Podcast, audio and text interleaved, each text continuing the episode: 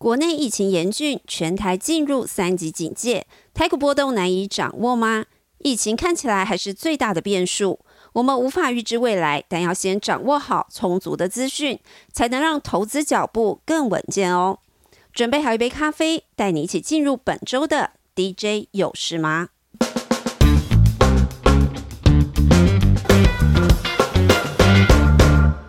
金管会周四紧急宣布，下周起到六月底，所有的股东会暂停办理，要延期举行。那可以想见，接下来实体活动都会一一的喊停。所以，我们有事码的节目内容也要跟着做调整。那除了下周的重点大事之外，这个正当不安的时候，我们更需要静下心来，做好产业跟企业的基本功课。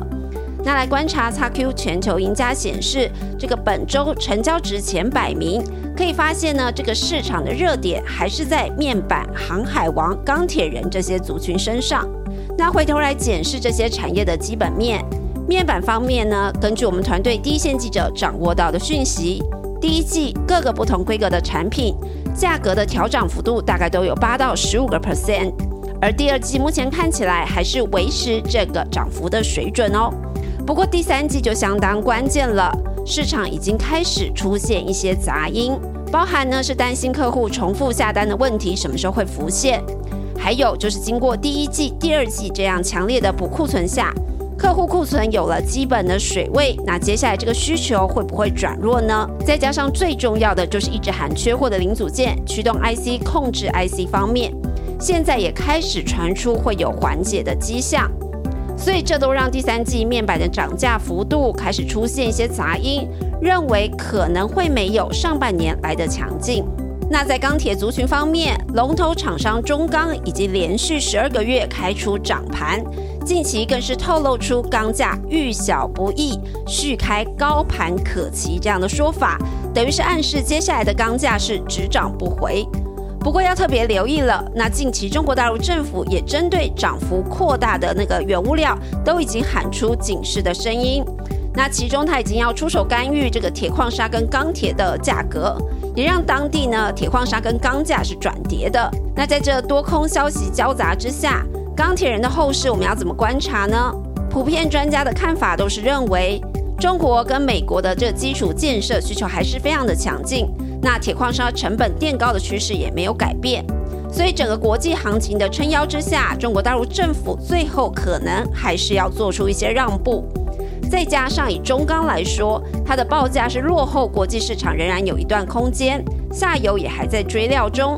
这后续来看，中钢的获利可以保持稳健，那台湾其他的钢厂获利也会同步转加。那航海王的动态就相对明确了。那近期亚洲到北美，就是美东、美西这些地方的运价都已经比前期又有了一成以上的涨幅。美东的四十尺的大柜已经来到每柜七千美元以上，美西呢，每柜也超过了五千六百美元。那观察台湾货柜三雄这个第一季的营运表现，他们的 EPS 其实都赚了六到七块钱以上，那这都是已经是历史单季的新高喽。那根据我们团队主线记者的分析呢，三雄的北美客户虽然大多数都是以长约为主，但是其实长约的运价也会跟着行情联动的，所以运价上涨呢，跟货柜航运业者的业绩可以说是成正比。那我自己线上的厂商也有提到哦，五月这些货柜航运业者重谈的长约，其实报价都已经往上调了。所以法人圈普遍都看好这国内的今年货柜三雄的业绩，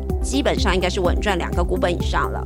那其他的电子类股要怎么找亮点呢？尽管半导体产业呢下半年的供需状况是有出现一些杂音，像是手机的销售量下滑，还有一些面板的市场疑虑等等。那 IC 设计族群当中呢，目前想驱动 IC 的这个厂商，对于供需吃紧到年底的态度并没有改变哦。所以，包含联咏、敦泰、天域、细创这些厂商都已经在强调，他们第三季产业都还是处在涨价的循环当中，供给面短期都难以因应客户目前的需求。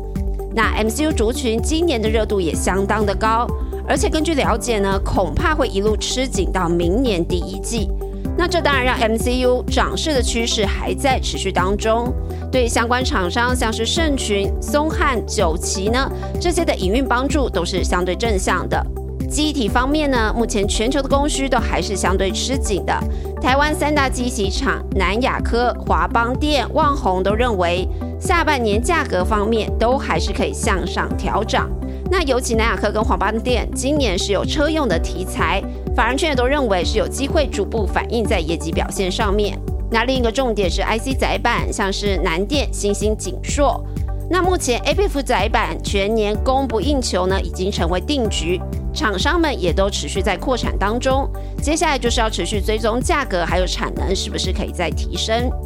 最后呢，要跟大家分享一个前辈专家最近提供的概念，我觉得呢是非常适合在这一波股市剧烈震荡当中给大家参考哦。主要是他最近阅读了一本叫做《股息成长投资术》的书。那这本书的概念是说，在大跌的时候，其实你应该要趁机买进那些每年股息都会稳定成长的股票。当然，其中还有举例啦，像是交生这家公司，连续三十三年它的配息都是成长的。作者看法是认为呢，趁着大跌买这类的股票，你会得到的三个报酬，一个就是每年的股息嘛，再就是这公司它稳定在成长，所以它会会增加股东每一年分配到的股息也跟着成长。